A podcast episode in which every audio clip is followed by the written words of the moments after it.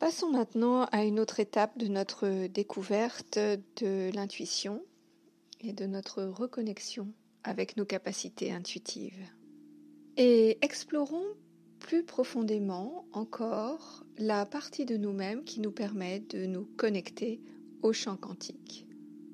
Si tu as écouté la série sur la nature de notre réalité, tu sais que nous baignons littéralement dans un champ quantique d'informations infinies sur notre histoire, sur l'histoire de l'humanité, donc sur toute information existante dans l'univers.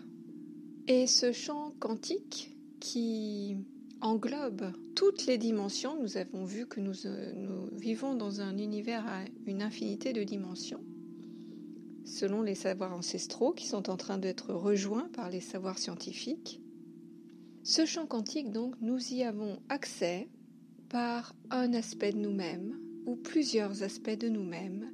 Nous allons résumer ici en disant un aspect de nous-mêmes qui est la partie la plus élevée, la partie la plus aboutie et qui est, en quelque sorte en connexion constante avec toutes les informations bien au-delà de notre personne.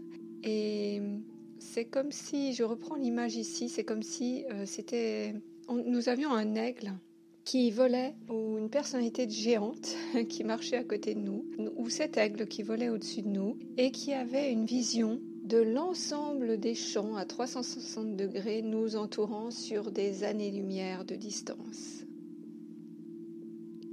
Cet aspect de nous-mêmes que l'on appelle parfois soit supérieur, soit âme, ou aussi guide intérieur, ou aussi double galactique.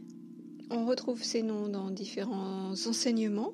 Euh, ils recouvrent tous globalement cet aspect de nous-mêmes en connexion avec les dimensions les plus hautes de l'univers. Quand je dis les plus hautes, je veux dire les plus lumineuses.